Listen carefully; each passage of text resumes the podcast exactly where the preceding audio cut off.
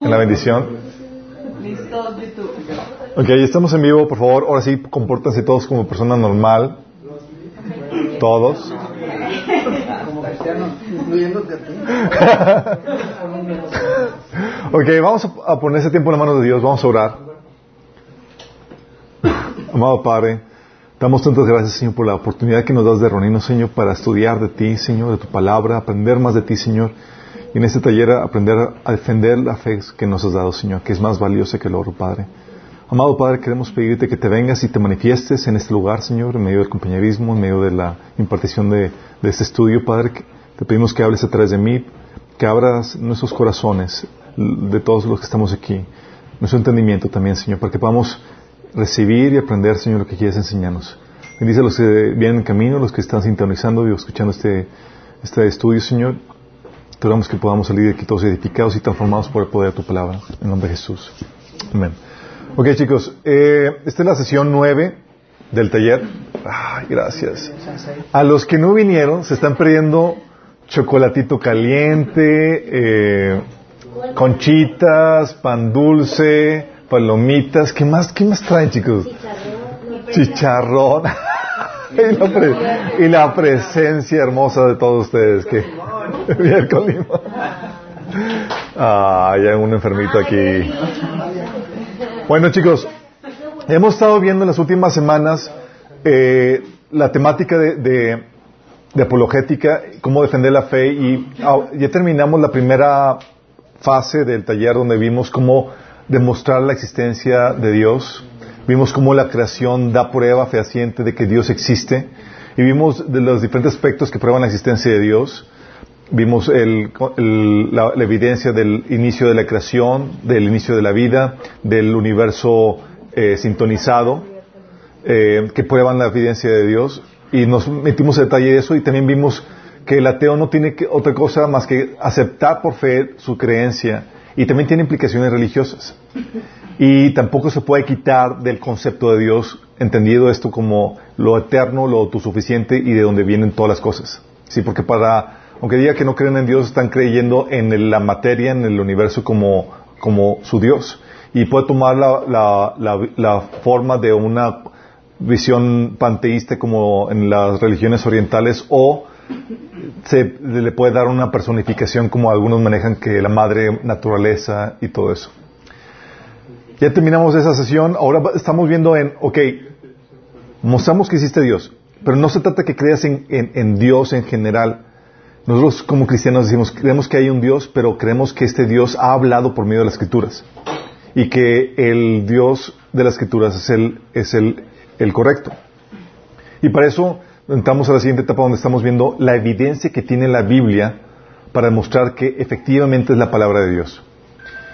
Y vimos la sesión pasada eh, la temática de... eh, vimos cómo se formó la Biblia, ¿se acuerdan? No, no fue algún eh, conspiración de unos monjes locos que querían, tenían ambiciones políticas, eh, como la película del Código de Vinci trata de, proponer. Eh, vimos que el texto bíblico se acredita como la, como la palabra de Dios por sus características intrínsecas. Y platicamos de la, vimos la prueba bibliográfica, cómo podemos estar seguros de que lo que tenemos es efectivamente la palabra de Dios. Sí. Eh, lo más fidedigno a los, a los escritos originales. Vimos esa prueba la vez pasada y hoy vamos a ver la prueba, la credencial histórica y arqueológica que validan la Biblia como la palabra de Dios. Y eso es muy importante porque cuando hablamos de que la Biblia es la palabra de Dios, hablamos de que es verdad en los relatos que tienen. Eso es correcta, es exacta en los relatos que tienen.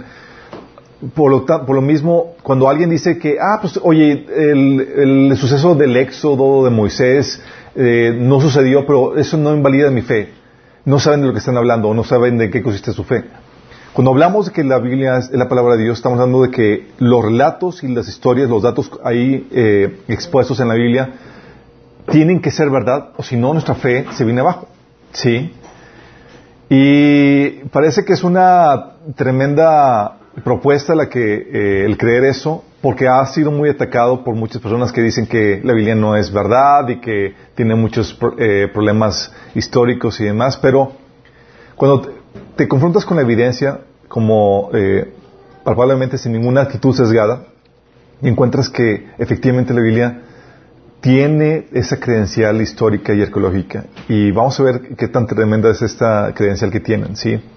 Porque la, mucha gente entra a estudiar la Biblia, lamentablemente, eh, con muchos prejuicios por todo el ambiente académico eh, escéptico que, los rodea, que los predisponen a, a, a, a estar mal y tratan de entrar en esa actitud de, de, comprobar que la Biblia está mal. De hecho, vamos a ver algunos episodios, algunos casos de algunos eh, eh, académicos que entraron con esa actitud de querer desaprobar la Biblia porque les inculcaron eh, en la escuela y en la universidad que, que era eh, que no era válida, que fue un escrito muy tardío, eh, que no, no, no, no narraba los hechos tal como sucedieron, ¿sí? Pero al analizar un documento nunca debemos asumir fraude o error en ellos, al menos que el autor se descalifique por contradicciones o errores inex o eh, de inexactitudes. Si ese es el caso en la Biblia, pues obviamente podríamos desecharla. Sin embargo, cuando hablamos, chicos, de la prueba histórica, aquí es genial porque cuando alguien tomó la, en, la prepa, en, la prepa, bueno, yo me tocó tomar en la prepa, las clases de mitología griega. No. No, no, no vieron eso, en serio. A mí sí me tocó, o sea, donde veían todos los dioses y toda la cosa. Sí, está muy padre. Pero Está muy padre. Está muy padre, todas esas concepciones. Pero recuerdo que el- lo- algunos maestros, especialmente el maestro que teníamos, ahí decía que, que la Biblia es similar a toda esta narrativa mitológica de, los dioses griegos y demás, ¿sí? La problemática de esto es que cuando hablamos del, texto de la Biblia no está hablando de, de, de, mitos o de leyendas, sino que está narrando, ni tampoco son novelas históricas, está ra- narrando eh, relatos históricos fidedignos, testimonios reales de personas que existieron. Es muy diferente al hablar de, de- del dios Zeus y demás. Aquí estamos hablando de un Jesús que históricamente existió y personajes como Pablo, Pedro, los discípulos que históricamente existieron. Entonces no, no, no, es, no cae en la misma categoría de mito, leyenda. Estamos hablando de historia corroborada, ¿sí? Eh, y estamos hablando de relatos de personas que vieron o que fueron testigos presenciales. Es muy importante que lo entiendas. La Biblia, por ejemplo, te, da, eh, aquí ya, ya te, explica o te corrobora eso de que son relatos de, testigos pres- presenciales. En Lucas capítulo 1 del 1 al 3 dice, muchos han intentado hacer un relato de las cosas que se han cumplido entre nosotros, tal y como nos las transmitieron los que desde el principio fueron testigos presenciales y servidores de la palabra. Por lo tanto, yo también, excelentísimo Teófilo, habiendo investigado todo esto con esmero desde su origen, he decidido escribírtelo ordenadamente. Fíjate cómo lo que narra aquí. No fue como que, ah, pues una leyenda hace años y tal cosa. Está hablando de, ¿de qué? Testigos presenciales. Y con tanta evidencia que tienen la posibilidad de investigarlo para redactarlo. Lucas no fue testigo presencial, si saben, ¿verdad? Lo que hizo Lucas fue había tanta evidencia y tantos testigos presenciales pre- eh, eh, vivos en su, en su tiempo que fue a indagar y a cuestionar y a, documentar todo lo sucedido. Él iba con María, María, ¿cómo estuvo la cosa? Y hasta eh, narraba la- los pensamientos de María. ¿Cómo pudo haber sabido eso? Porque María se lo decía, sí, se lo dijo. En 2 de Pedro 1 del 1 al 16 dice, Pedro, cuando les dimos a conocer la venida de nuestro Señor Jesucristo en todo su poder, no estábamos siguiendo sutiles cuentos supersti- supersticiosos, sino dando testimonio de su grandeza que vimos con nuestros propios ojos. Fíjate cómo habla de, no son cuentos supersticiosos, no son historias in- incorroborables. Está diciendo, hey, nosotros lo vimos con nuestros propios ojos. Primera Juan 1.3 dice, les anunciamos lo que hemos visto y oído, para que también ustedes tengan comunión con nosotros, y nuestra comunión es con el Padre y con su Hijo Jesucristo. ¿Qué están anunciando? Cosas que ellos habían visto y oído. Sí, eso es, estamos, hablando que cae, se sale de la leyenda, del mito, al relato histórico al testimonio fehaciente de cosas o acontecimientos que sucedieron por testigos. ¿Sí? Juan 19, 35, fíjate lo que dice, cómo termina eh, eh, el Evangelio. Dice, el que lo vio da testimonio de ello. O sea, todo lo que, el testimonio de la, de la vida de Jesús. Dice, y su testimonio es verídico. Él sabe que dice la verdad para que también ustedes crean. ¿Sí? Eran testigos oculares, chicos, de todos los acontecimientos. Lucas 3.1 dice, el, el escenario en donde se empieza a narrar los relatos del Evangelio. Dice, en el año 15 del reinado de Tiberio César, Poncio Pilato gobernaba la provincia de Judea, Herodes era tetrarca en Galilea, su hermano Felipe era en Ituria y Treconite y Lisanas en Evilene. Tú lees esto y para un, lector amateur de la Biblia dice, ay, qué flojera, ya empezamos con los nombrecitos. Y te los atas, ¿sí? Y quieres irte a la sustancia. Pero estos relatos, esta es sumamente histórico porque está hablando de personajes históricos que ubican los acontecimientos dentro de un periodo de la historia que se puede ubicar gracias a estos datos y a estos personajes. ¿Sí? Oye, dices, oye, los historiadores, las personas que investigan esto, dicen, oye, ¿quién es este eh, Tiberio César? ¿Quién es este Poncio Pilato? Y resulta, investigan resulta que son personajes que realmente existieron. No fueron inventados, eh, no fue una fábula eh, en, en, ese sentido. Hechos 3 del 13 al 17 dice, hablando Pedro, mataron al autor de la vida, ustedes, pero Dios lo levantó de entre los muertos y de eso nosotros somos testigos. Fíjate, está hablando de testimonio, testigos. Fuimos testigos. ¿Sí? Eso es el común denominador en toda la Biblia, especialmente en el Nuevo Testamento. Tal así que dice Pablo en 1 Corintios 15, del 3 al 8, dice, porque ante todo les transmití a ustedes lo que yo mismo recibí, que Cristo murió por nuestros pecados según las Escrituras, que fue sepultado y que resucitó al tercer día según las Escrituras, y que se pareció a Cefas y luego a los doce. Después apareció más de 500 hermanos a la vez, y la mayoría de los cuales vive todavía, aunque algunos han muerto. Luego se apareció a Jacob, más tarde a todos los apóstoles, y por último, como aún ha sido fuera de tiempo, se me apareció también a mí. O sea, no es un testimonio ocular de, testigos de uno, dos o tres, está hablando más de 500 personas. Está Pablo en 1 Corintios capítulo 15. Y está hablando que el, que el evangelio que él predicó está avalado por esta multitud de testigos. Sí, porque es un relato histórico. Y por lo mismo se puede corroborar históricamente. Y se ha hecho. Y se ha encontrado que el relato de la Biblia es exacto históricamente. ¿Sí?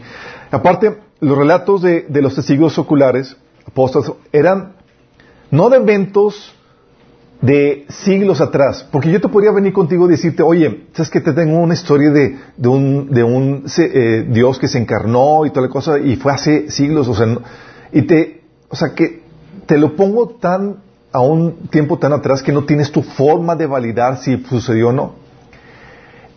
El Evangelio se eh, empezó a correr, empezó a, surgió en medio o eh, con relatos que los testigos presenciales, las personas, los oyentes, la audiencia a quien iba eh, el Evangelio, ellos habían presenciado.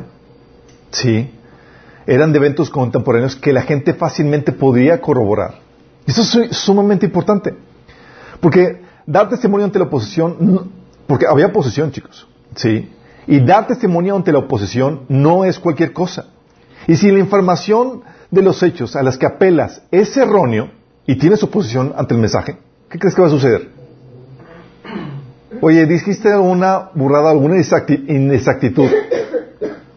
Y tienes opositores. Se te, van a entrar, eh, se te van a entrar encima y te van a contradecir y refutar lo que tú estás diciendo fácilmente. Sí, te lo van a refutar. Cuando más si los eventos a los cuales estás apelando o estás narrando sucedieron en sus días. Pero sin embargo, aunque eran confrontados con los, eh, cuando eran confrontados los apóstoles, por ejemplo, con los eh, con opositores muy severos, los autores, ¿sabes qué hacían? Apelaban al conocimiento en común que todos tenían acerca de Jesús y los eventos que habían pasado en, sus días. Ellos decían, ustedes saben bien estas cosas, o ustedes las vieron también. Por ejemplo, en Hechos 2, 22, dice, eh, Pedro, pueblo de Israel, escuchen esto. Jesús de Nazaret fue un hombre acreditado por Dios ante ustedes con milagros, señales y prodigios, los cuales realizó entre ustedes por medio de él, como bien lo saben. Aquí estaba apelando al conocimiento que ellos tenían. Tenían que trabajar para persuadirlos. Sí, en serio pasó, o sea, sí hubo milagros, créanme. No, ellos sabían porque la, la audiencia había sido testigo presencial de eso. Sí, eran cosas que podía la gente corroborar. Dice en Hechos 26 del 24 al 32, cuando Pablo estaba ah, presentando su defensa ante Festo. Dice, al llegar Pablo a este punto de su defensa, Festo interrumpió. ¿Estás loco, Pablo? le gritó. El mucho estudio te ha hecho perder la cabeza. No estoy loco, excelentísimo Festo, contestó Pablo. Lo que digo es cierto y sensato. El rey está familiarizado con estas cosas. Por eso hablo ante él con tal atrevimiento. ¿El rey estaba qué? Familiarizado. Dice, estoy convencido de que nada de esto ignora porque no sucedió en un rincón. O sea, le estaba predicando el Evangelio y estaba apelando a, su, a cosas que el rey sabía, imagínate. ¿Sí? ¿Qué ventaja tenía? Dice Rey Agripa, ¿usted cree en los profetas? A mí me consta que sí. Un poco más y me convences a hacerme cristiano, le dijo Agripa. Sea por poco o por mucho, le replicó Pablo, le pido a Dios que no solo usted, sino todos los que me están escuchando hoy lleguen a ser como yo, aunque sin estas cadenas. Se levantó el rey y el gobernador Berenice y los que estaban sentados con ellos, al retirarse decían entre sí, este hombre no ha hecho nada que merezca la muerte ni la cárcel. Y Agripa le dijo a Festo, se podría poner en libertad a este hombre si no hubiera apelado al emperador. Imagínate, personajes hablando hasta las, eh, las figuras más altas del, del reino y dando testimonio de cosas que ellos sabían. Sí. Y tiene sentido. ¿De qué otra manera podría prosperar el Evangelio en medio de una audiencia que estaba, eh, que se oponía al, mensaje. Sí. Si hubiera sido, sí, porque el mensaje no fue recibido con, con brazos abiertos, chicos, sí. Hubo mucha oposición. Pero, pero se pudo vencer la oposición porque el mensaje que contenía estaba acreditado por los sucesos que eran conocidos entre todos. ¿sí? No podían los, los, eh, los opositores decir, no es cierto, y contradecirlos porque si decían eso, la demás audiencia que había sido testigo podían contradecir esas falsas acusaciones. Hechos 3 del 13 al 17, fíjate. Está hablando Pedro eh, y dice a los líderes a, los líderes judíos, dice, ustedes lo entregaron y rechazaron ante Pilato. Está hablando de que acusaron de que entregaron a Jesús y les está acusando directamente Pedro. Dice, ustedes entregaron y lo, rechazaron ante Pilato, aunque este había, aunque este había decidido soltarlo. Rechazaron al santo y justo y pidieron que se indultara a un asesino. Mataron al autor de la vida, pero Dios lo levantó de entre los muertos y de eso nosotros somos testigos. Luego, una fase más, más tranquila dice, ahora bien hermano, yo sé que ustedes y sus dirigentes actuaron así por ignorancia. Pero qué fuerte, que, pueda, que el mensaje al cual tú estás transmitiendo, tú hagas responsables de los hechos que sucedieron a tu audiencia y está diciendo, ustedes lo mataron. ¿Sí? Pero tal era el peso de la evidencia que podían acusar en sus narices a la gente. ¿Sí? Por lo que sucedió. Hechos 4.10 dice, sepan ustedes, todos ustedes y todo el pueblo de Israel que este hombre está aquí delante de ustedes, sano gracias al nombre de Jesucristo de Nazaret, crucificado por ustedes, pero citado por Dios. Los apóstoles acusando de la crucifixión a la gente a quien están compartiendo el Evangelio. Sí, en este caso los líderes. Tú no podrías hacer eso, chicos. Pero era tal el peso de evidencia del mensaje que podían hacer eso y no podían decir, no, no es cierto, porque era un, fue un suceso público. ¿Sí? Y, y no eran únicamente con testigos presenciales amistosos con los que contaban los primitivos predicadores. Había otros menos dispuestos que también estaban eh, en conocimiento de los principales hechos del ministerio de, y, la muerte de Jesús. Los discípulos no podían permitirse, chicos, arriesgar imprecisiones. O sea, cualquier cosa que dijeran mal, se les iba, sí. No podían hacer nada por manipulación intencionada de los hechos. No podían moverle nada ni hacerlo para que encajara el mensaje. Sí. Porque si no sería eh, puesto al descubierto de inmediato por parte de aquellos que eh, harían esto realmente un verdadero placer. Oye, qué padre que tus opositores te puedan, eh, puedan encontrar en, el- en un punto eh, eh, equivocado. Sí, se hubieran gozado. Por el contrario, uno de los puntos fuertes de la predicación apostólica original era la confiada apelación al conocimiento de los oyentes. Ellos no solamente decían, nosotros somos testigos de estas cosas, sino que, también decían, "Us- como ustedes también lo saben, o ustedes lo, cru- lo crucificaron. Qué fuerte. Si hubiese, si hubiese tendencia a apartarse de los hechos en cualquier forma posible, eh, en presencia de los testigos hostiles en el auditorio, habría sido el- la, audiencia hostil, fácilmente los hubiera corregido inmediatamente, chicos. Sí. Y es aquí donde dices, no pudo haber sido nada más que la verdad el mensaje que estaban compartiendo. Y aparte, ¿qué motivación tenían los discípulos para inventar la historia? Si fue una historia inventada. ¿Se imagina la lógica como algunos, es que lo inventaron algunos, eh, los discípulos? ¿Te imaginas tratar de inventar una historia de hechos contemporáneos en una audiencia hostil? ¿Podría pros- prosperar el mensaje así? Para nada. Fácilmente te lo pueden refutar. ¿Sí? Y aparte, supongamos, suponiendo, o sea, vete en el remoto caso que hubieran podido llevar o eh, eh, embabucar a algunas personas con un mensaje mentiroso de hechos contemporáneos. ¿Con qué motivación? ¿Fama? ¿Riqueza?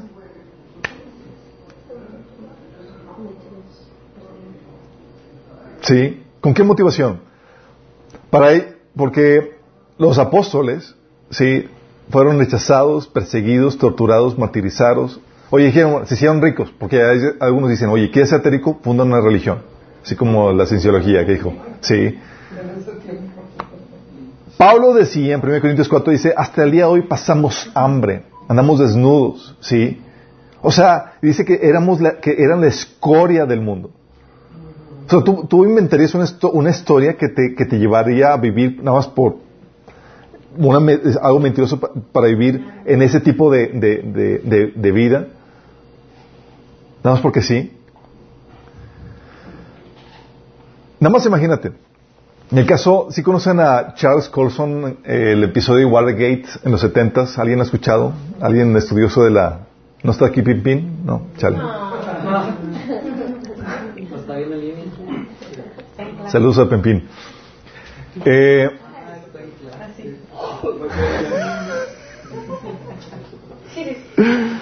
bueno, déjame platicarte el caso de Watergate. Watergate era el episodio donde Nixon estaba espiando al, al partido contrario previo a las elecciones, para, para ganar las elecciones, ¿sí?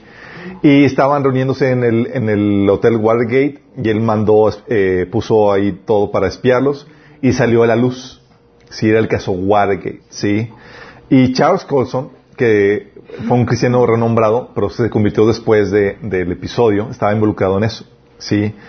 Él decía con respecto a la conspiración de, para encubrir el espionaje ilícito del presidente, a las dos semanas del proceso legal contra Nixon y sus asistentes más fieles, uno de ellos, a las dos semanas, uno de ellos testificó en contra de él para salvar su pellejo. Testificó en contra de Nixon. ¿Sí? A las dos semanas. A partir de ahí, todos saltaron al barco delatando los verdaderos, a- lo, lo que verdaderamente aconteció para salvar sus pellejos. Y sus vidas, chicos, no estaban en peligro. Sí. Solamente era para escapar la cárcel o disminuir la, la- la condena. ¿Qué de los discípulos? Gente común enfrentando vergüenza, vergüenza, desgracia política, azotes, apedreamientos, ejecuciones. Y no saltaron. Me dijeron, no, ok, antes de que me vayas a crucificar de cabeza, déjame decirte, fue mentira. Sí. Cada uno de ellos, en vez de retractarse ante la amenaza de muerte, confirmaron su testimonio. Todos menos uno fueron muertos por, los que eh, por lo que testificaron haber visto con sus propios ojos. Sí. Santiago fue pedrado, Pedro crucificado al revés, Pablo decapitado, etcétera. Solamente uno murió una muerte tranquila. ¿Saben quién fue? Juanito. Pero él quería, no. Lo. El mito, eso ahí no hay, ahí, ahí la, la, la leyenda no se sabe bien, pero se dice que Eh, cae más en el relato de leyenda que lo aventaron al, al aceite hirviendo y salió ileso. Entonces, como no lo podían matar, lo mandaron al exilio. Sí, pero ese acontecimiento eh, está muy cuestionado. Pero Sí. el exilio es en donde escribió las... En exilio fue donde escribió las cartas del Apocalipsis. Así es. No, el, nada que ver, pero el fue el que sale en. Este, no, ¿cómo se llama? Forrest. Sí, ¿verdad? Sí, el Nixon ahí, sal- sí, fue donde, si vieron la película Forrest Gump, fue donde está ah, eh, descubriendo la, la- que había unas luces que- en un hotel que no le dejaban dormir. Y, eh, se supone que él lo descubrió. Sí, es el, el caso que descubrió Forrest Gump, ¿se? Obviamente, no lo descubrió Forrest Gump, para aquellos que no sepan. Sí. Bueno, tienes, tienes entonces la, la, la evidencia de que eran relatos históricos de acontecimientos contemporáneos. Los discípulos no tenían motivación para inventar historia. Y aparte de eso, tienes evidencia extra, extrabíblica que corroboran los relatos y personajes de la Biblia. Tienes, por ejemplo, a Eusebio y los escritos de Papías que consiguió de- del apóstol Juan en el año 65. Irineo, por ejemplo, discípulo de Policarpio, que fue obispo de Esmirna y discípulo de Juan. También todos ellos corroborando la- los relatos del Nuevo Testamento, los personajes y demás. Clemente de Roma también tiene, es, es otra evidencia extra bíblica. Ignacio, obispo de Antioquía, también martirizado por su fe, conoció a todos los apóstoles, les pidió sus autógrafos y no, conoció a todos los apóstoles y se hallaba en el grupo de acción de Policarpio, quien podía, quien fue discípulo de Juan. Sí, estás hablando hasta la tercera generación de los discípulos. Sí, este Ignacio. Policarpio, discípulo de Juan, que fue martirizado en el año 86 en Esmirna. Flavio, incluso Flavio Josefo, un historiador judío, corrobora los relatos del Nuevo Testamento. Tácito también, Diotasiano, en el año 170. Entonces tienes incluso evidencia extrabíblica que corrobora la historicidad de los relatos. Tal así que los académicos especializa- especializados reconocen la exactitud histórica de los, de libros de los relatos de Lucas, por ejemplo, que escribió el libro de Lucas y el libro de Hechos. El famoso arqueólogo William Foxwell Albright dice, podemos decir enfáticamente que ya no hay ningún fundamento sólido para adaptar cualquier libro del Nuevo Testamento después del 80 después de Cristo. Dos generaciones completas antes de las fechas entre 130 y 150 dadas por los críticos más ra- radicales de hoy en día. Porque, ¿qué es lo que decían? Decían los críticos, es que el Nuevo Testamento tuvo que haber sido, fue escrito en el año, entre seguramente en el año 130 y 150. O sea, fueron inventos varios siglos después del, del acontecimiento. Y este fue a investigarlo y, y sacó la evidencia de que no, nada de eso. Sí, hay evidencia y hay detalles y descripciones tan detalladas que no pudieron haber sido descritos o, comentados si no, si hubieran sido por testigos oculares. Sí. Y por eso menciona este arqueólogo esa evidencia de que eso quedó refutado. El título, ah, se me olvidó, el libro, sí. Ahorita se lo pido a mi esposa. Es que quería darles una cita del libro de, y ahora como, no, y ahora evidencia que exige un veredicto. Bueno, bueno. El título de Asirak, por ejemplo, en el libro de Hechos 1931, era un título que menciona ahí eh, Lucas, había sido muy criticado y cuestionado por ser la única. Ah. ¿Esa es la vieja versión o la nueva? La, vieja. Excelente. Órale, chicos. Excelente. Chicos, este libro se lo recomiendo, evidencia que exige un veredicto. Yo tengo la versión uh, de los 90, este es que... Está la nueva versión en Audible. Ah, está la nueva versión también. Está muy buena la nueva versión. Está, obviamente el libro está, es el doble ahora. Sí. Pero la versión ante- la anterior está muy, muy padre para sacar los ciegos. Bueno, este, el título de Asirá que era usado por Lucas en Hechos 19.31 había sido, por ejemplo, muy criticado y cuestionado por ser la única referencia que había y se conocía de ese tiempo de la historia. Entonces decían, fue un invento, fue una falacia, está mal y eso eh, refuta la, la, veracidad de- del libro de- de este Lucas. Hasta que Ramsey, este otro eh, arqueólogo historiador, descubrió evidencia histórica de ese término en otros escritos contemporáneos, como el de otro autor como que se llama Estrabo. Sí. Académicos especializados reconocen la exactitud, la exactitud histórica de Lucas, como John eh, McRae, aparte de los que ya les mencioné. ¿sí? ¿Por qué? Porque la Biblia tiene...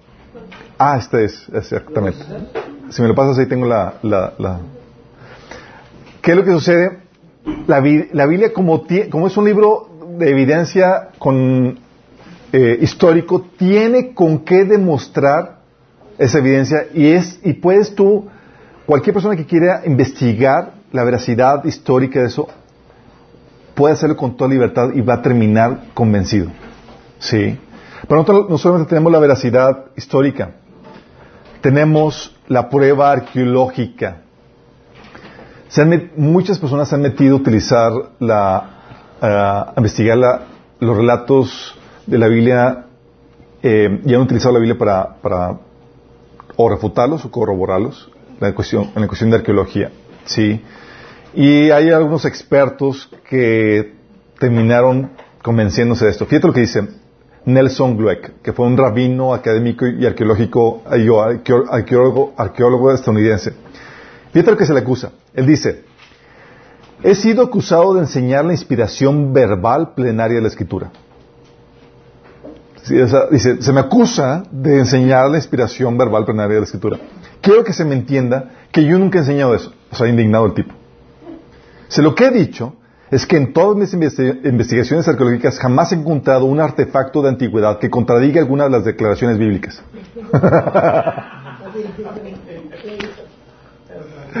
Nos damos por satisfechos.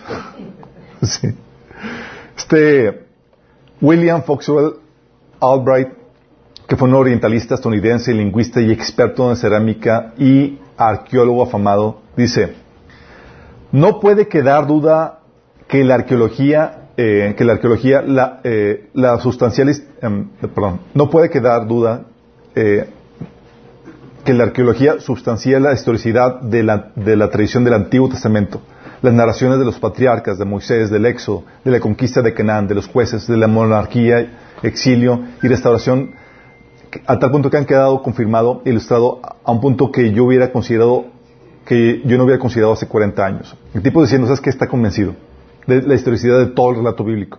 Sí. William Ramsey, que fue uno de los más sobresalientes arqueólogos que jamás ha existido, fue estudiante de, la Escuela Histórica Alemana. Esta Escuela Histórica Alemana enseñaba que el libro de Hechos fue un escrito de mediados del segundo siglo, entre, siglo, entre, mil, entre 150, 130 por ahí, sí. Eh, y no del primer siglo como presume el libro de, Hechos. Después de leer la crítica moderna al libro de Hechos, Ramsey quedó convencido que no era un relato fe- eh, digno de confianza de, eh, de dicho tiempo. O sea, si quería investigar relatos de ese, del primer siglo, podía descargar, descartar por completo el libro de Hechos. Y por lo mismo nunca lo consideró como historiador. Así que su investigación histórica de Asia Menor, Ramsey puso realmente poca atención al libro del Nuevo Testamento. Su investigación, sin embargo, lo llevó a considerar eventualmente los escritos de Lucas.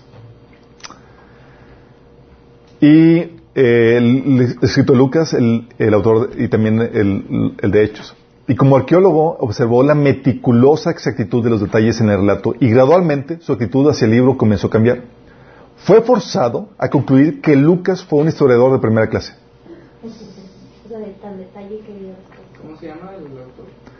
Dice William Ramsey, di- dice, este autor debería ser puesto como los más grandes historiadores.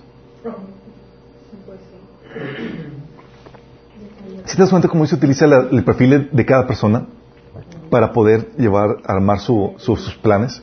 O sea, Pedro no era así, chicos. Tiene que ser un Lucas, sí, médico de profesión, metódico, detallista, sí. Y tienes, es, fue William Ramsey el que les cité. Tienes, por lo mismo, chicos, un montón de ejemplos de evidencias arqueológicas, sí. Colin Hammer, académico neotestamentario, documenta 84 hechos en los últimos 16 capítulos de hechos que han, que ha sido confirmado por las investigaciones de, histori- de historiadores y arqueólogos. Sí. Tenemos, por ejemplo, la mención, el, la mención de los politarjas, que son autoridades mencionadas en Hechos capítulo 17, 6. Por años los académicos alemanes y críticas decían que no existía ningún título, así que por tanto debía ser un error o un invento de- del autor de- del libro, hasta que fue corroborado por la arqueología. Sí, descubrieron que efectivamente así era el título y sí existían. Ha sido corroborado eh, un, un rango dentro de la- del, gobierno. Eh, la mayoría de las, la ha sido corroborado, chicos, la mayoría de las ciudades mencionadas en el, eh, en el libro de Hechos, sí, por la arqueología. Eh, la mayoría ha sido identificada. El censo de, que se menciona en los tiempos de Jesús, corroborado históricamente. Ya es que comienza en Lucas 2.2, se hizo un censo, bla, bla, bla. Bueno, históricamente corroborado. Las fechas del nacimiento de Jesús también, chicos, también eh, ha sido corroborada. Las ciudades de Listra, Derbe, Liconia, corroboradas por la arqueología, la sinagoga de Corintio también, incluso los eventos del, disturbio de Éfesos en Hechos 19, el trabajo misionero de Pablo, de los gentiles de Pablo, la, isla donde naufragó, ¿se acuerdan? Con el lugar, el, mandatario ahí, el, el mero mero, también corroborado. Eh, Erasto, el tesorero de la ciudad, corroborado arqueológicamente. Incluso el evento de las carnicerías que discute Pablo en, Corintios 10, ¿sí? Tienes um, el personaje de Lisianas, que era un- una persona que así se llamaba, en Lucas 3.1. Y también los críticos argumentaban que era un error de Lucas porque el único Lisianas que conocido había sido muerto en el año 36 antes de Cristo. Y Lucas lo estaba ubicando en una fecha más reciente. Hasta que encontraron la inscripción datada en el- entre el año 14 y 26 después de Cristo, confirmando la existencia de Lisanias eh, del tetrarca del primer siglo, del que estaba refiriéndose Lucas. O sea, ¿cómo pudo escribir tantos detalles Lucas sin haber sido contemporáneo de esos hechos? Es imposible. Sí. Tenemos también corroborado por la arqueología lo- que Israel, los antecedentes de Israel vinieron efectivamente en Mesopotamia. Se ha corroborado, chicos, incluso que eh, la, eh, que todos los idiomas pueden trazarse su origen a una lengua, sí, a una sola lengua en común, sí. También se ha corroborado eso. La evidencia de los oreos en Génesis 36, 20 también eh, corroborada por la arqueología. La evidencia arqueológica de Jericó también, sí. La historicidad de Abraham con los textos de Nusu se ha corroborado su histori- historicidad. Los patriarcas, como lo narran en, Génesis, los patriarcas con sus tradiciones y demás, ha sido corroborado con las excavaciones de Nusu y Mari en las regiones de Irak. También la mención de los espejos de bronce en Éxodo 38, 8, donde decían que los, las, las israelitas tenían sus espejos de, bronce, ha sido corroborado con la evidencia arqueológica también. eh, eh, también, por ejemplo, la inscripción de Pilato. Se encontró una inscripción, chicos, en 1961 que decía eh, Poncio Pilato, prefecto de Judea. Sí, datado del primer siglo.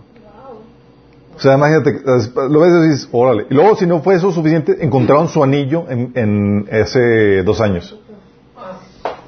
El sello de Pilato, de, tenía Poncio Pilato, y dices, on la torre. O sea, y tú lees que eso viene en la Biblia, chicos. Sí, su, su anillo fue descubierto cerca de Belén. ¿De qué? Belén. Oye, también corroborado el surgimiento del, cristianismo. Por ejemplo, descubrieron en una iglesia en casa del segundo siglo, porque si- a los que no se acuerdan, durante los tres primeros siglos los cristianos se reunían en dónde? En casas. Y esta fue descubierta en, en Megiddo, al norte de Israel. Y tenía, ahí se veía una inscripción en esa iglesia en casa que dice, al amante de Dios, Akepto, que ha ofrecido esta mesa al Dios Jesucristo como memorial. Hablando de Jesucristo como Dios. En el siglo II, prueba arqueológica. Sí, ya es que hay mitos y tabús de que fue, la deidad de Jesús fue propuesta hasta el siglo III y demás. Bueno, aquí estamos hablando del siglo II. Sí, en está datado este lugar del 230 después de Cristo. Sí. La estela moabita, por ejemplo, avala la existencia de Omri eh, como rey de Israel. el uso de la palabra de Yahvé como referencia al Dios de Israel, confirma el sentimiento que, que se narra en Segunda de Reyes tre- capítulo 3 de Moab hacia Israel, confirma la existencia de Mesa como rey de Moab, también confirma que Acab y Mesa fueron reyes contemporáneos. Todo eso corroborando la historicidad del libro de Reyes. Sí, con la estela moabita. El, el obelisco negro de Salma- Salmanzar 3 confirma la existencia y contemporaneidad de Jehú, rey de Israel, de Salmanzar, Acab, y además confirma otros relatos que vienen en 2 Reyes capítulo 8, confirmando, corroborando la historicidad del libro de Reyes. La inscripción de Sisac confirma relatos que vienen en 1 Reyes, Crónicas, confirma la contemporaneidad de Sisac, Jerobam, Robam y Palestina. Todos esos nombres que les digo, chicos, existen y vienen en la Biblia. Sé que no se acuerdan de todos ellos. Sí. Los anales de Sargón 2 confirman pasajes de Isaías, Ezequiel, Reyes, Crónicas. Dices, sí.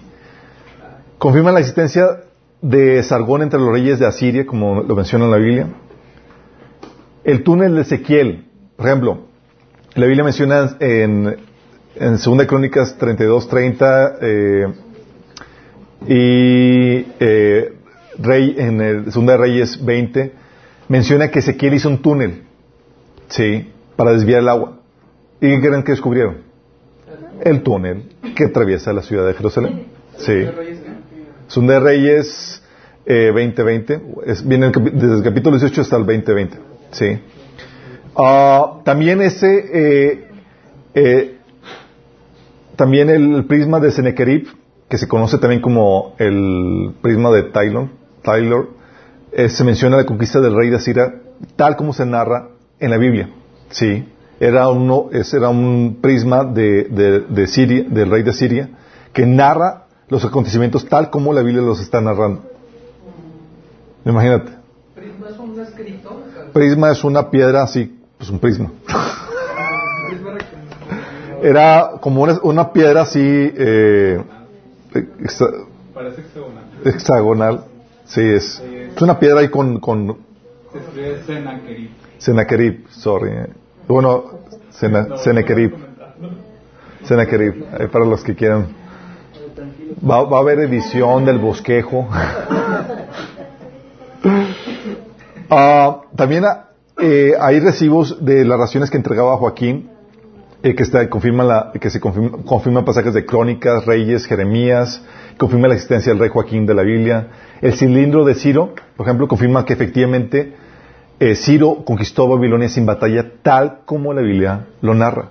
¿Sí? Confirma pasajes de Crónicas, Esdras, por ejemplo. Y es que eh, eh, Ciro había dado la orden de que la gente pudiera regresar a sus naciones para adorar a sus dioses. Bueno, tal cual, como se menciona en el cilindro. Los textos de... um, ¿Sabe qué falta esto? Los textos de Nusú, por ejemplo, textos de Nusú, tabletas de Amara, tabletas alfabéticas de Ugarit, corroboran la historicidad de Moisés y el hecho de que Moisés efectivamente escribió los libros. Una de las críticas que tenían era que Moisés no pudo haber escrito los libros de Moisés porque no había escritura en su tiempo. Y de repente sale, salen todas esas evidencias. ¿Qué onda, chicos? Sí. Porque, acuérdate, siempre va a haber del lado de la academia la parte crítica que, que como no, donde especulan teorías para tratar de desacreditar lo que dice el texto bíblico. Pero eventualmente sale la evidencia que corrobora eso. Tenemos monedas, documentos de tiesto, o sea, de, de, de barro o de piedra, que confirman personajes como el de Pilato, Sergio Paulo, Herodes el Grande, Herodes Antipas, Agripas I, Berenice, etcétera. Personajes que menciona la Biblia. Tenemos la descripción de David, que eh, una piedra que encontraron que habla del rey israelita de la casa de David. Sí. Eh, ah, que confirmando la historicidad del libro de David y del texto bíblico. Una, otra otra cosa, cosa que escribieron en el 2009 era, fue una casa en Nazaret, chicos. Encontraron una casita así, chiquita, en Nazaret. Pero ese, ese, ese descubrimiento, ¿sabes qué tan fuerte fue? Porque habían, en el 2008, justamente un año antes, habían, se había publicado un libro que argumentaba que Jesús no pudo, no pudo existir porque ni siquiera hay evidencia de que el pueblo de Nazaret existía en el primer siglo. Y de repente, ¿qué creen que descubren? La una casa del primer siglo en Nazaret. Descubrieron, por ejemplo, el tanque de Siloé. ¿Te acuerdas donde Jesús manda al ciego de nacimiento a que se lave en el estanque? Sí. Las tabletas hititas corroboran la historicidad de esa nación, los hititas, corroborando los, los libros de Moisés, Josué y demás. Esto es importante porque decían que hay muchas naciones de las cuales habla la Biblia que no se tenía evidencia alguna. Entonces decían, son inventos, son farsas y demás. Y este que descubren la evidencia arqueológica de los hititas con estas tabletas. Sí. Tenemos, por ejemplo, también la destrucción de Jerusalén por Babilonia, tal como la Biblia lo relata. Sí, libro de Jeremías. Tenemos evidencia del diluvio, del diluvio universal narrado no solamente por los hebreos, mesopotamios, también egipcios, griegos y otras culturas. Todas narran esa, ese mismo diluvio universal y hay evidencia también geológica acerca de eso. Los códigos de Hammurabi corroboran la ley de- del tailón, ojo por ojo, diente por diente, que era común en, la en las regiones del Medio Oriente. Sí. Talión. La estela de Men, Merenfa. Sí. Que era un faraón eh, egipcio presumiendo sus conquistas, entre ellas las de Israel, que habían conquistado Israel, demostrando sí que Israel ya, ya estaba viviendo en Canaán para el año 1230 antes de Cristo. Sí. Y eso solamente son unos cuantos, chicos. Se escriben libros nuevos cada año para mantener la arqueología bíblica al día con tanto descubrimiento. Cada año, órale, nuevas cosas y nuevas cosas. Por ejemplo, descubrieron ah, el sello de Isaías, corroborando la existencia del, del profeta Isaías y otras cosas más que, ah, o sea, la verdad es demasiado como para mantenerse. El arca también. El arca de, de, eh, de este, em, no, la- de Noé, que, este- que ya tienen la ubicación y, y, ah, hay un estudio acerca de eso que, que comprueban eh, dicha existencia. También las ciudades de Sodoma y Gomorra y demás. Pero es ahí donde dices, oye, ¿y las discrepancias que me alegan los arqueólogos? Las negaciones, por ejemplo, de que libro de la Biblia no son, de que algunos arqueólogos dicen que la Biblia no es cierta arqueológicamente. ¿En qué se basa? Porque sí, las- sí han escuchado esa crítica, ¿no? ¿Alguien tiene alguna idea? ¿Por qué salen con eso?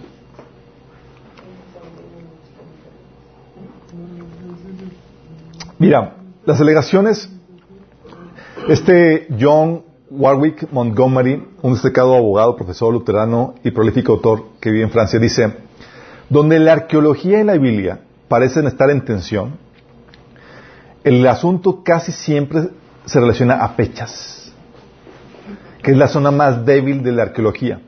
A menudo reemplazan el sólido análisis empírico por razonamientos a priori y circulares. Te voy a poner un ejemplo. Te voy a poner un ejemplo del caso del Éxodo. ¿Alguien ha escuchado de que no hay evidencia arqueológica ni histórica de que el pueblo de Israel salió de, eh, de Egipto? ¿Sí? ¿Lo han escuchado? Tú hablas con eh, expertos, arqueólogos de esa zona, por ejemplo, este Manfred Bietak, Martin Raven, Israel Finkelstein, eh, Kathleen Kenyon y otros, dicen, te preguntas, oye, ¿hay evidencia del éxodo? Dice, no, cero, nada. Y dices, ah, caray, fue un invento. Y dices, oh, y tú como cristiano dices, oh, Señor, sálvame. Pero de repente te muestran con esto, chicos. No, fíjate. Tenemos evidencias, dicen que no hay evidencias del éxodo, pero tenemos evidencias de esto. Tenemos evidencias de que llegó un pueblo sirio-palestina, sí, de la región de Canaán, a Egipto. Hay evidencias de eso. Sí. Pueblo extranjero que llega a Egipto, aparente, y se nota por el, aparecimiento sorpresivo del tipo de casa siria, cananea, construida en Egipto. Hay una casa que tiene, que se, que se descubrió que es de un magnate o de un alto funcionario egipcio porque tiene 12 pilares, tiene una tumba eh, y tiene una estua- estatua eh, mostrando con perfiles extranjeros, de, eh, o sea que era un extranjero que ocupó un alto rango en Egipto. ¿sí? Tiene el corte de pelo de, de hongo, color, eh, un pelo rojo, piel amarilla, que es como se pintaba a los extranjeros. Y tiene, curiosamente, una túnica de colores.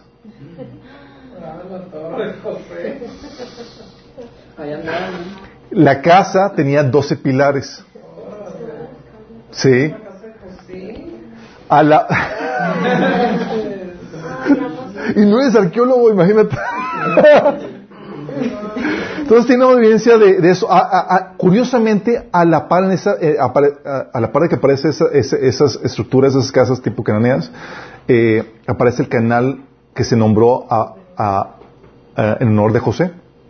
Sí, antes de eso no hay registros. A partir de esa fecha es cuando se tiene registros del canal de José que aparecen en esas fechas. Tenemos eh, que se pinta, eh, se esculpe a Faraón con una cara de preocupación, contrario de, de- de las, contrario de, de las otras estatuas. Oye, también que están vacías las tumbas. La, tu- la tumba que está, que está ahí está vacía, Que exactamente. se llevan Sí. sus huesos, como dice la Biblia. Está la tumba, que- porque en esa casa también había una tumba, así de muy lujosa. ¿Y qué crees? Estaba vacía. Sí. Y, eh, y a la par de eso, de esa llegada, tenemos un, registro de cambio de riqueza de los líderes de Egipto a Faraón. Se registra arqueológicamente. Donde los líderes ya se, se les quitó la propiedad y toda propiedad vino a ser parte de, Cuando, cuando José administraba de Faraón. ¿Se acuerdan cuando estaban muriéndose de hambre? Y... Bueno, hay evidencia de eso arqueológicamente. Hay evidencia también de la multiplicación de este pueblo extranjero en Egipto. Hay evidencia. Vemos una tierra sin ningún, eh, a una tierra sin ningún rastro de gente.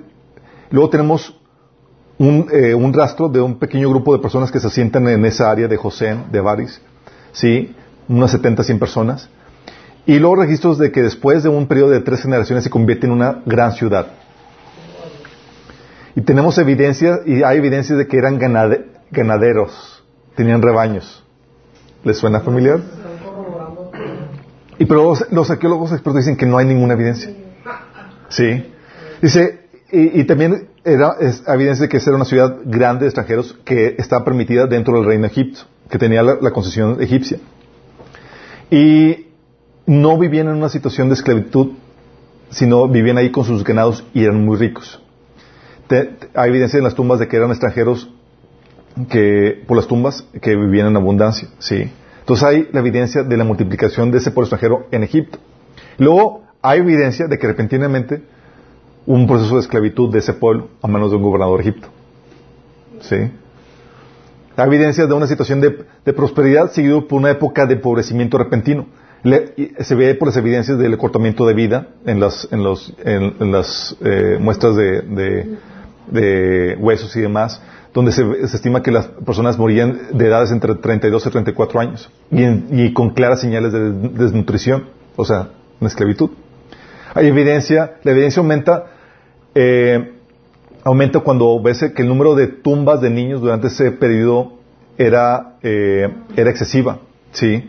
Reportes de excavación de la, de zona de Avaris, el, el equipo de- eh, encontraron que la tasa de mortandad era del 50% de muertos en bebés eh, y eran de una- unos tres meses de vida de nacidos, ¿sí? Sí, pues cuando los mataron, ¿no? ¿Les suena? Sí, pero no hay ninguna evidencia del éxodo, chicos. Sí, según los expertos.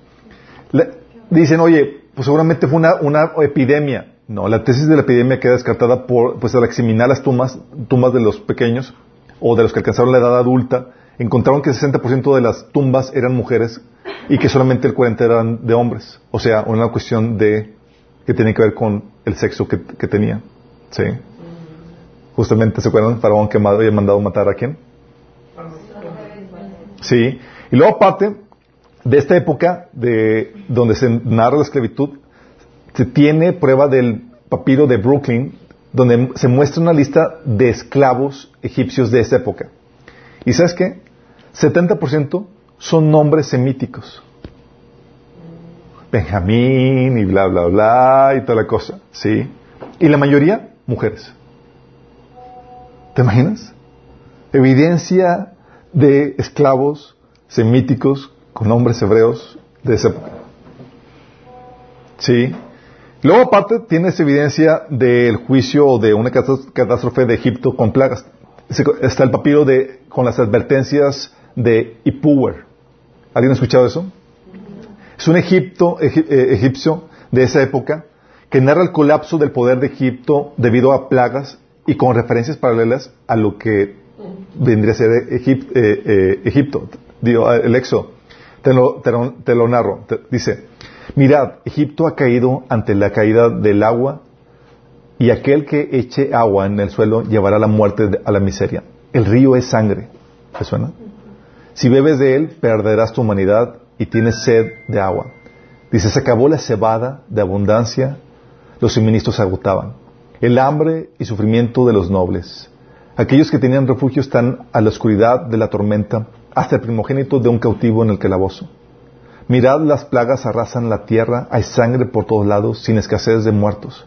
Aquel que entierra a su hermano en la tierra están en todos lados. Pobre de mí del dolor de estos tiempos. Hay llanto por toda la tierra mezclados con lamentaciones. La gente se despoja de sus ropas. Los esclavos toman lo que encuentran, oro, lapizul, plata, turquesa, están en los cuellos de las mujeres esclavas. De esa época, chicos. ¿De dónde lo leíste? ¿Qué era el? Es el, las advertencias de Ipu, Ipu- I- Ipuwer, ¿sí? También hay evidencia de que este pueblo extranjero sale abruptamente de Egipto. Sí, hay evidencia de que las poblaciones semíticas súbitamente empacaron sus cosas y partieron dejando abandonada la ciudad. Sospechoso. Sí. En otro gran asentamiento semita, por ejemplo, con evidencia de esclavitud, misteriosamente sus habitantes parecen haber desaparecido de la noche a la mañana. El abandono del pueblo fue repentino y preme- premeditado. Muchos de sus bienes fueron encontrados en sus casas tal como los dejaron antes de que el desierto los enterrara.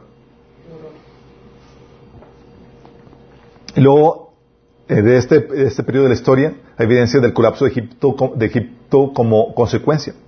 El asesor de, eh, de Egipto, Meneto, escribió en la historia de Egipto de- en el 300 antes de Cristo, dijo, en el reino de un rey llamado Dudimose, de los últimos reyes de la terciava dinastía en su reino, Dios aniquiló a los egipcios.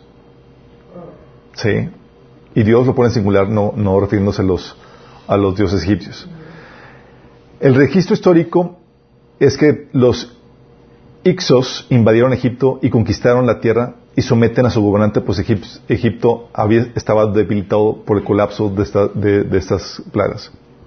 Luego hay evidencia, chicos, de la, de la conquista de las ciudades cananeas paralelo o contemporáneo a estos eventos.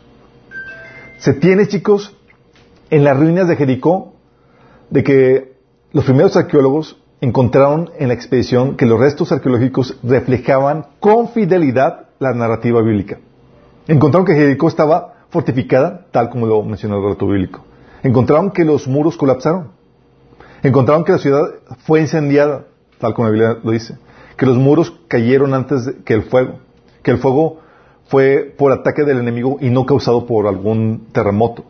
También encontraron que la ciudad fue, eh, encontraron vasijas llenas de grano almacenadas en todas las casas, lo que sugiere que la, que la cosecha de cebada acababa de suceder y que la conquista fue en la primera, en la primavera, tal como menciona la Biblia.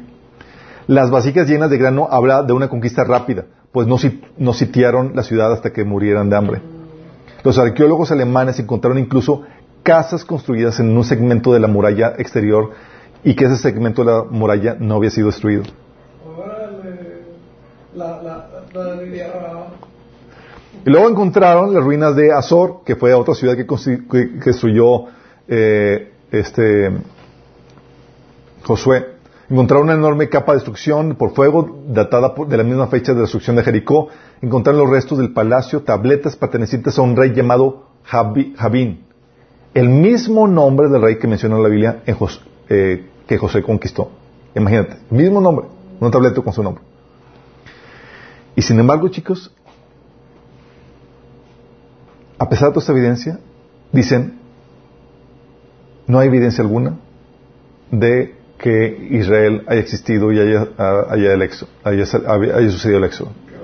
La pregunta es, ¿por qué dicen eso?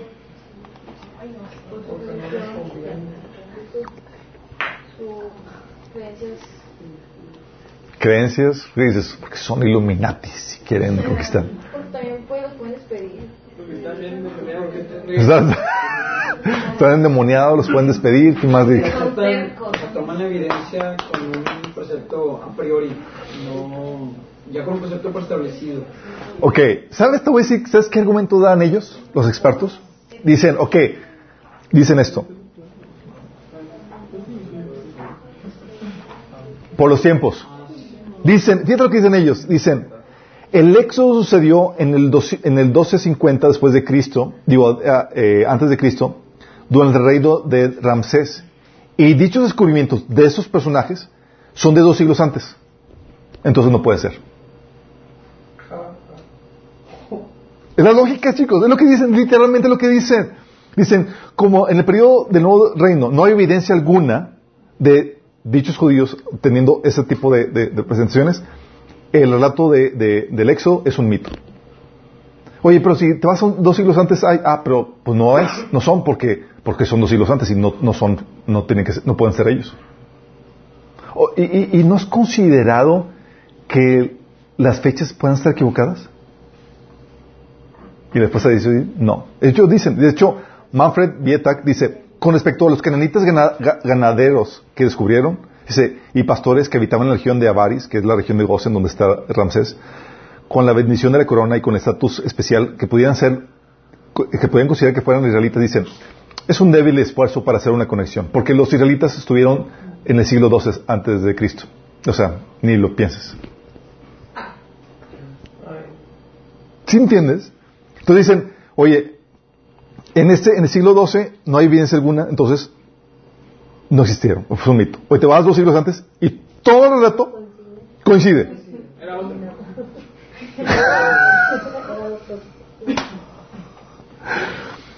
Y lo mismo pasa con la conquista. Dicen, oye, la conquista que sucedió en el, en el, en el Éxodo, y, y la evidencia de las destrucciones es que sucedió eh, dos siglos, eh, la destrucción fue, sucedió dos, dos siglos antes de cuando en teoría llegaron los, los judíos. Entonces, como la destrucción sucedió dos siglos antes, dicen, pues no fueron los judíos, fueron otra cosa. ¿Sí? Pero tampoco dicen qué. quién. Dice, por ejemplo, dice la arqueóloga eh, Kathleen Kenyon, dice, no hay evidencia de la destrucción de Jericó que concuerde con el relato bíblico. Dices, ¿por qué? Porque ella, eh, ella data la destrucción de la ciudad a una etapa más reciente a la nuestra. Sí, esperaba la evidencia de la etapa tardía, de, eh, evidencia de la etapa tardía de la era de bronce, pero no hay nada ahí. Sí, entonces como no hay nada en la etapa que buscan, dicen, ah, pues no existe, entonces fue tabú. Oye, Micha, pero estás viendo que concuerda con los otros y perfectamente la narrativa de las fechas y todo. Sí. Lo que es lo que les comentaba, chicos. En cuestión de arqueología, muchos sacan este tipo de, tipo de discre- discrepancias en, en datación para desacreditar todo el relato bíblico. Pero como dice John Warwick Montgomery, donde la arqueología y la Biblia parecen estar en tensión, el asunto casi siempre es en relación a fechas, que es la zona más débil de la arqueología. A menudo reemplazaban el sólido, se reemplazan el sólido análisis empírico por razonamientos a priori y circulares. Sí.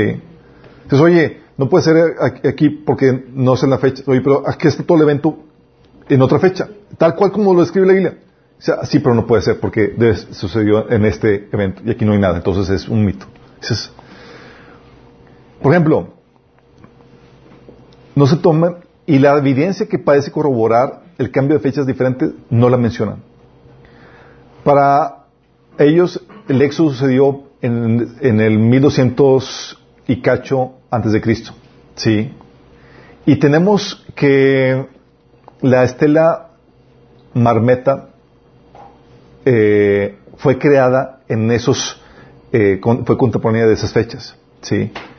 Y eh, ahí se escribe, se escribe cómo Egipto conquistó la nación de Israel en Canaán cosa que no hubiera sido posible porque si hubiera sido contemporánea o sucedió porque la estela tiene datación de la fecha del éxodo.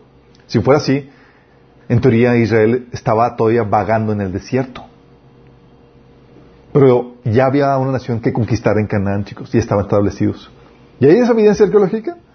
Dicen, no, la ignoran, la pasan de un lado. Sí. El pedestral de Berlín, que es otra evidencia, en el, que está en el Museo Estatal de Berlín, de Alemania, contiene los nombres de las naciones que Faraón presumía haber conquistado en Canaán. Sí. También mencionando que Israel ya estaba establecido. En el año, la Biblia menciona, chicos, que en el año 480, después de que los hijos de Israel salieron de Egipto, al cuarto año del principio del reinado de Salomón sobre Israel, en el mes Sif, que es el mes segundo, comenzó a edificar Salomón la casa de Jehová. Y tenemos, eso viene en 1 Reyes capítulo 6, y sabemos la fecha en la que se completó el templo de, de, Salomón. Fue en el 966 antes de Cristo.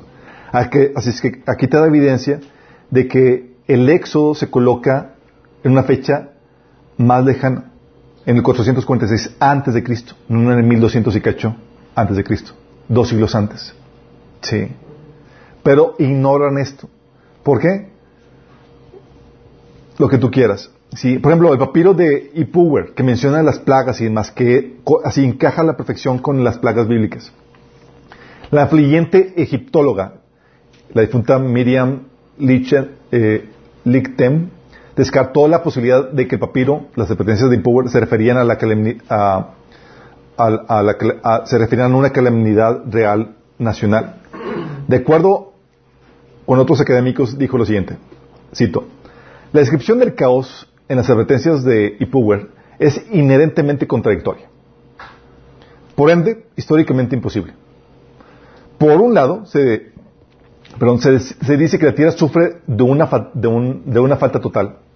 Y por otro lado, los pobres son descritos como haciéndose ricos, de usar ropa fina y generalmente desechando todo lo que una vez les perteneció a los amos. O sea, por un lado tienes que están empobrecidos y los, y los esclavos enriqueciéndose. Entonces, como es contradictorio, es falso. Y otro, y otro experto dice, como es demasiado fantástico, no puede ser real. ¿Y qué dice el relato bíblico, chicos? Justamente eso. Mientras que los egipcios estaban ahí con sus muertos, con sus, con sus pobres, dice la Biblia que los israelitas fueron a pedir a sus vecinos objetos de plata, oro y cosas preciosas. Y salieron, dice ahí la Biblia, que, que despojaron a los egipcios de sus riquezas. Tal como la Biblia menciona. Y hay evidencia histórica y arqueológica de eso. Pero es desechada por los expertos. ¿Sí? Y como no, no encajan dentro de su, marco cronológico correcto esos acontecimientos, dicen, no hay evidencia alguna. Y así te lo venden y lo venden a la gente. ¿Sí? Oye, tenemos evidencia de todo esto. La llegada de un pueblo, la multiplicación de ese pueblo de Egipto, la esclavitud de ese pueblo, el juicio de Dios sobre eh, una catástrofe sobre Egipto, la salida abrupta de ese pueblo y la conquista de Canaán. En ese mismo rango. Evidencia todo eso. Y dicen, no existe, no hay evidencia del éxodo. Lo mismo pasa, chicos. Por eso, puedes tú descansar de que cuando tratan de, de, refutar algo en la Biblia, típicamente está sesgado. ¿Sí?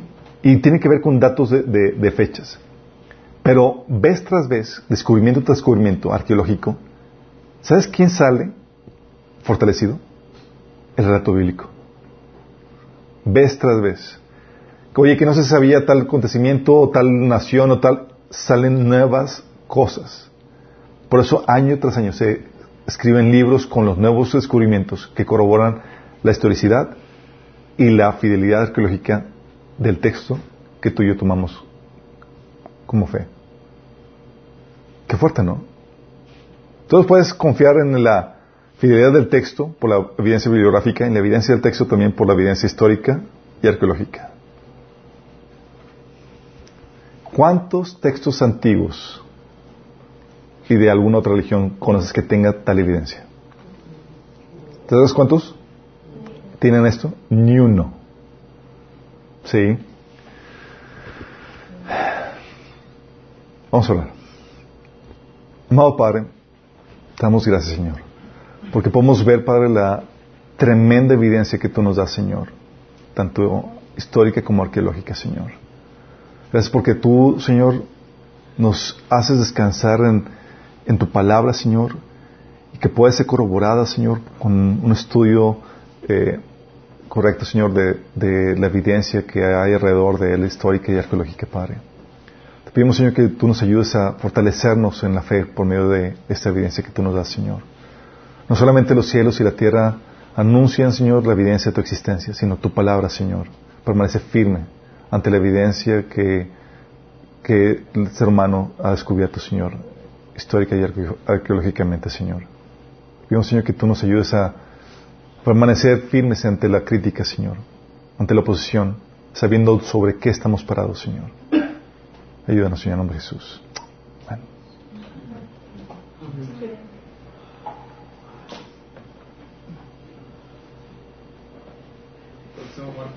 Próximo martes. La oración de salud. Ah.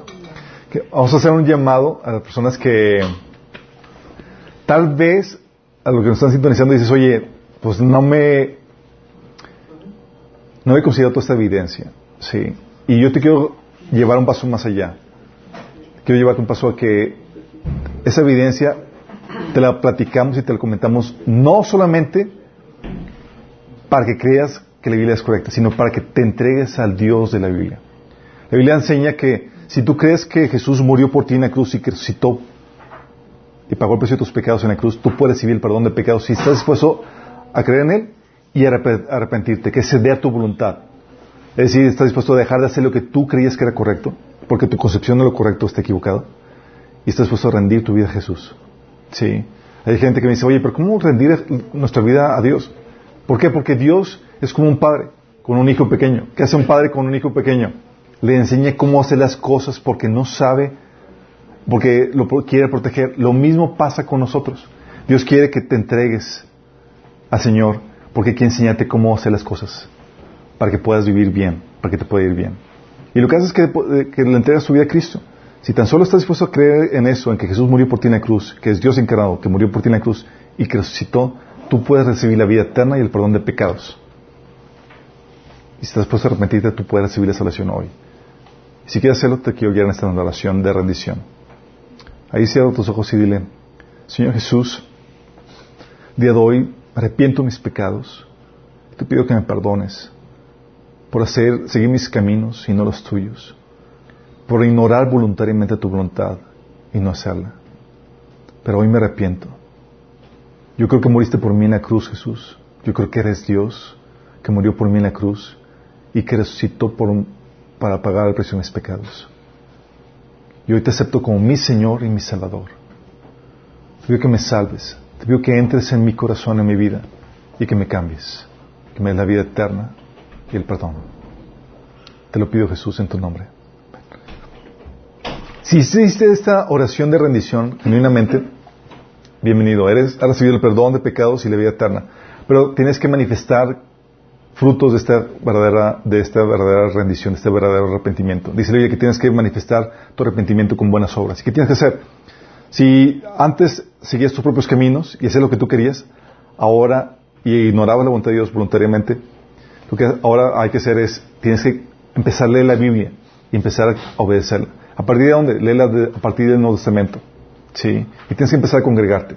Si no haces por lo menos estas dos cosas, sabes que no te has arrepentido.